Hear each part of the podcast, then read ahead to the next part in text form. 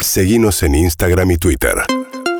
arroba urbanaplayfm Nos comunicamos ahora, si les parece, con Marta Cohen, que hemos charlado en otra oportunidad el año pasado. Es patóloga pediatra argentina, trabaja en el Hospital de Niños de Sheffield, Reino Unido.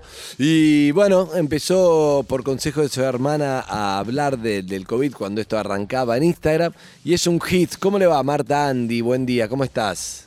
Hola, ¿qué tal? ¿Cómo están? Ahí la Bien, estamos viendo. bueno. Mira, te presento a nuestro equipo con Ligi Tagliani, con Eve, con Harry. Ahí está Marta, Hola, con ese Marta. paisaje Marta. lindo, ahí con, con, con las colinas de fondo.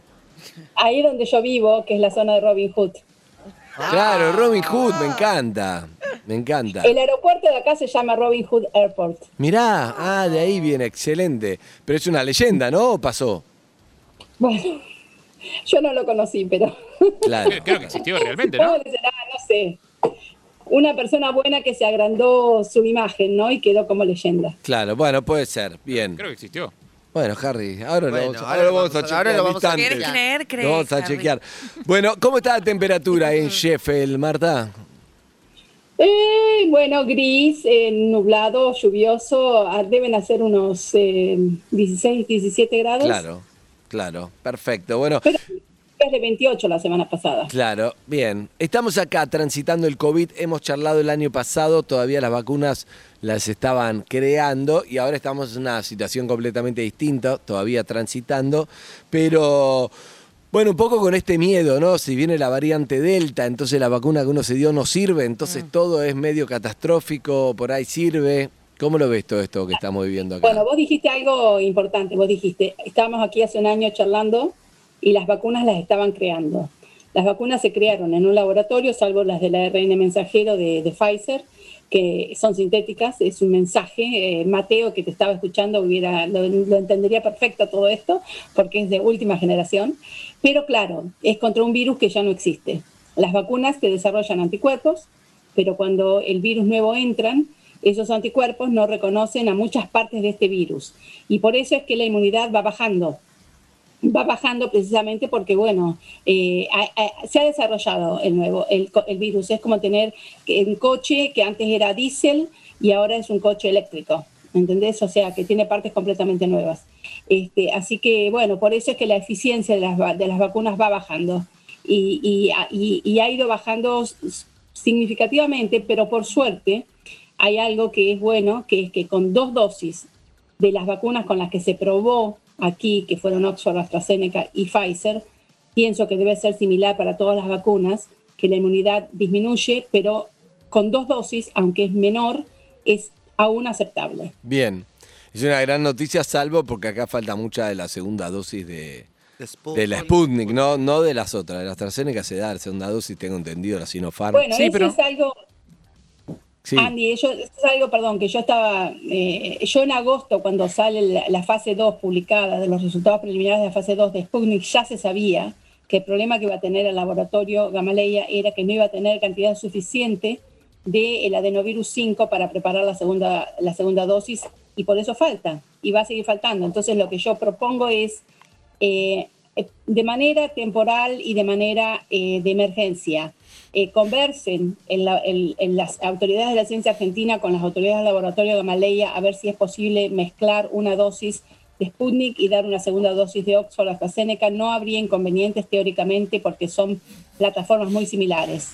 ¿Están Así avanzados esos estudios, Marta? Porque acá se había especulado en su momento también con eso, con la posibilidad de combinar vacunas, que a veces incluso la combinación de vacunas daba eficacias mayores eh, a, a Sí, la sí. doble dosis de una misma. ¿Qué, qué tan avanzado está eso?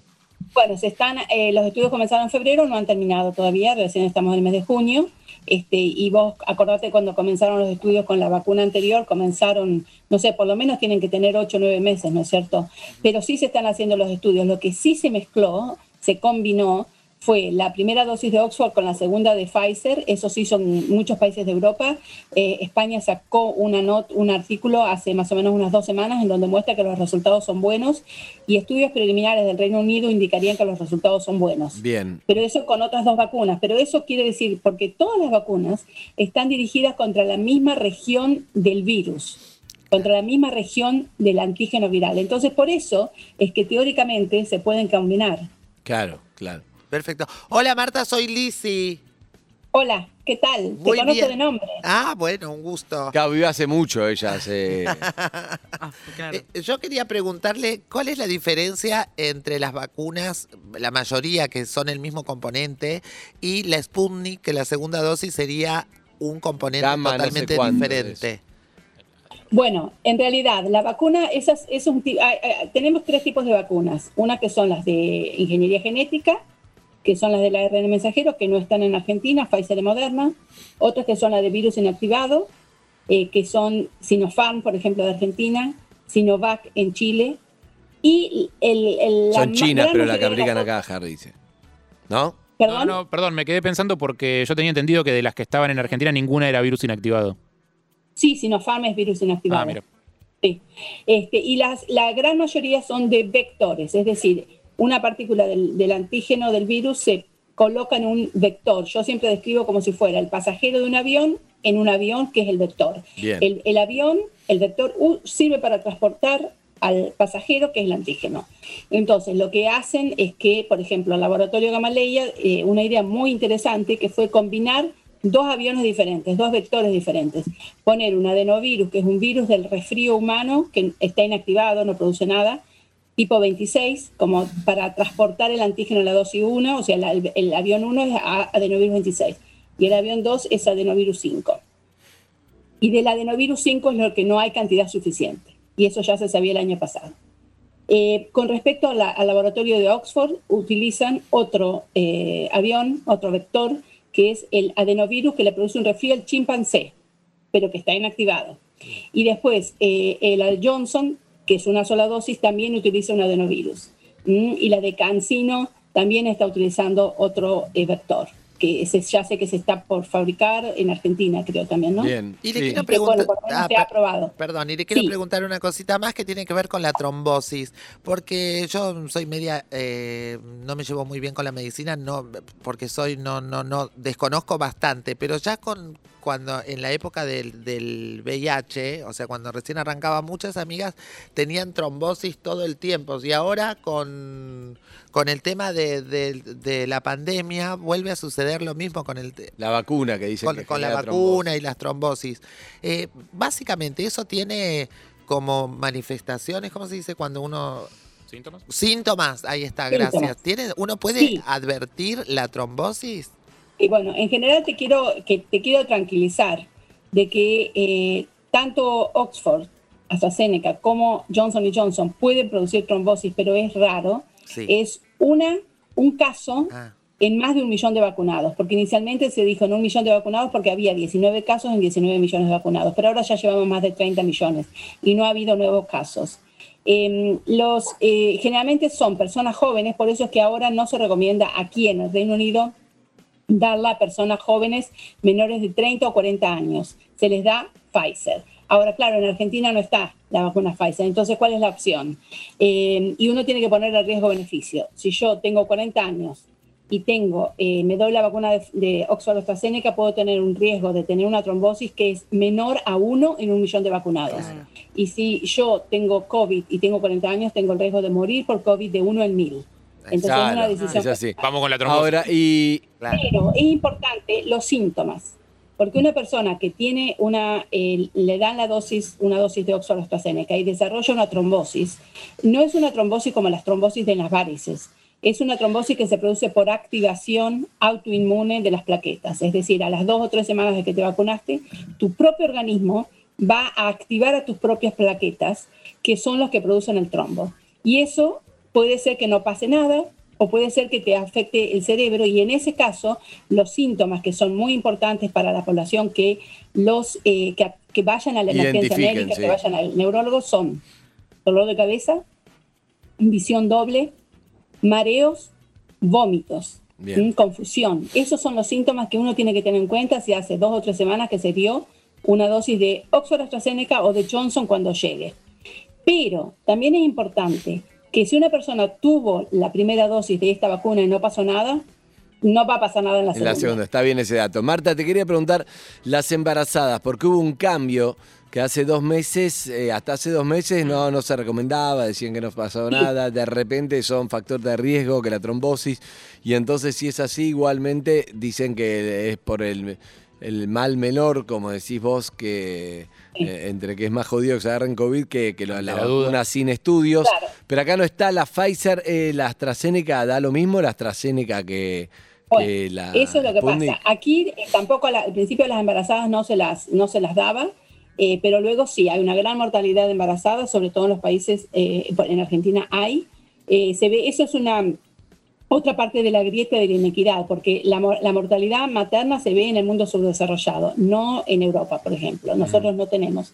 Pero sí lo que se ve en los dos lados es mortalidad fetal, abortos espontáneos, pérdida del embarazo eh, en- con muerte intrauterina. Entonces, las mujeres ahora sí se consideran embarazadas, personas de riesgo. Sí. Se les debe dar la vacuna, por supuesto que tienen derecho a no, a no recibirla. Tienen que ver el riesgo-beneficio y la vacuna recomendable es la de Pfizer o la de Moderna. Lamentablemente Pero no está bien están. arriba. ¿Cuál es el riesgo-beneficio? El riesgo-beneficio es que si vos eh, te das la vacuna de Oxford, AstraZeneca, tenés un riesgo de morirte de una trombosis si sos una mujer joven que es eh, menor a uno en un millón. Pero podés morirte de COVID con, una, eh, con un riesgo que a lo mejor para una persona joven no es uno en mil, pero es uno en varios miles, ¿no es cierto? O sea, el riesgo es mayor de morir de COVID que de tener una complicación por la pero no vacuna. es mejor la Sputnik o la Sinopharm de las que están acá. Bueno, la Sinopharm no se recomienda para las mujeres embarazadas ni para las, o sea, no la Sinopharm, no hagamos ninguna vacuna de virus inactivada se recomienda por la mujer embarazada o personas con inmunodepresión o personas que han tenido cáncer y que están con quimioterapia. ¿Por qué? Porque aunque el virus está inactivado, este, está el virus. En- entonces, eh, la vacuna, dense la Sputnik o dense la de Oxford. El la cuestión con la Sputnik es que a lo mejor no va a haber segunda dosis Claro. en tiempo y forma, pero Claro. bueno, eso es, Marta, eh, y es cualquiera si, de las dos. y si yo... so- eh, No tiró una buena noticia, Marta, no, no, ¿eh? no, que no, la sacamos al aire y y si no yo tiró estoy una buena. embarazada... ¿Qué tiró? sí, ¿Cuál? tiró algunas. O sea, que el riesgo es bajo. El de- eh, claro. El riesgo es, que es prácticamente Si despreciable. tomas un avión puedes morir también todo el tiempo. Y Bueno, pero Marta no Sí, habló tenés de más Bueno. chance de morir cruzando la calle que dándote la vacuna. Bueno, no pero. Marta no habló de yo eso. digo ¿no? esto, Pero uno Marta- puede estar cruzando la calle Claro. en el semáforo en verde para el peatón y viene un loco y te mata, ¿viste? O sea, siempre, y perdón, y todas las vacunas pueden producir reacciones alérgicas. Un antibiótico también, este, es decir que, mm. Eh, nuestra vida está expuesta a riesgos. Bien. y esta bien. información, toda esta información que vos tenés, que es mucho más específica, eh, ¿la tienen las personas en, eh, que dan la- las vacunas? Digo, porque capaz yo voy y estoy... eh, Te tiran la Sinopharm. claro, y estoy Yo embarazada y no tienen... sí, Algunas no, porque, eh, bueno, mis redes que recién las tenían ahí, que es arroba de Marta Cohen, mucha gente me escribe y con mi hermana Cali, gracias, tenemos, tratamos de contestar y mucha gente dice, me fui a vacunar y me dijeron que eso no era verdad. Me fui a vacunar y me dijeron que, que, no, es- que no es así. Este, pero bueno, eh, eso no es, no, no es algo que yo pueda solucionar. No, No, pero es cierto que hay algo de te toca la que te toca eh, y vos no puedes reprogramar turnos hasta que te toque la que, la que vos querés. Claro, pero, una, pero para una embarazada me parece que Debería debería, ser. tengo más riesgos dándome una Sí, vacuna que otra, tengo que saber. lógico, obvio. Tienen que saber. En este momento todas las vacunas son buenas, pero eh, probablemente sería bueno que eh, se traten de traer las vacunas de Pfizer o de Moderna, pero bueno, la de Pfizer es específicamente la que se probó en las embarazadas, en 100.000 embarazadas, y es la que está para los niños de hasta 12 años, es la única aprobada en niños. Y hay muchos niños que tienen asma, que tienen diabetes, Sí. que, Sí, que tienen sí, problemas de cáncer y que Bien. necesitan la vacuna. Entonces sería buenísimo que aunque sea no para todo el mundo, pero para esa población, que le den la mejor opción, que es esta, es la que Estoy está aprobada ahora para esa población. Marta, estamos eh, leyendo por todos lados el terror del hongo negro, que parece una cosa de Narciso Ibáñez Menta. Pero ¿qué Sí. es eso? Te explota la cabeza como un hongo negro, es terrible, tiene un nombre que es catastrófico. ¿Qué es? Sí. Bueno, el hongo negro es una mucormicosis. Es un hongo que eh, existe en la Tierra, eh, eh, no, no es particular del COVID, pero sí ahora se lo ha incrementado, se ha incrementado su incidencia como complicación o, o- en pacientes que han tenido recién COVID, que han estado graves o con muchos síntomas, que han recibido tratamiento con corticoides. Como los corticoides bajan las defensas, y no es el hongo este, eh, la mucormicosis de contagio de persona a persona, sino que es por el contacto de la piel, que por ejemplo tiene una herida, eh, con una superficie de un río o, agua o tierra que tiene esporos del hongo. O eh, ingresa también eh, por la- las fosas nasales, la cavidad bucal, los ojos, entonces produce una lesión negra que va in- invadiendo localmente al punto que el tratamiento es quirúrgico, más antimicóticos, y a lo mejor el tratamiento consiste en sacarle el ojo, sacarle la nariz, parte de la mejilla, la, la parte que está infectada. Tiene una mortalidad muy alta, del 54%. Eh, yo pienso que en Argentina sí que ha habido dos casos, no, no va a ser muy... muy no veo, no, no veo que vaya a haber muchos casos. Bien, bien, bien, Marta. más- una buena, que vuelve. es más de la. India, es más de la India y de países como India que tiene un gran hacinamiento, más pobreza y demás, pero a lo mejor una zona como la de la Mesopotamia tiene más mucormicosis. Lo importante es, y esto de vuelta, volviendo a la prevención, eh, los pacientes generalmente han sido pacientes con diabetes.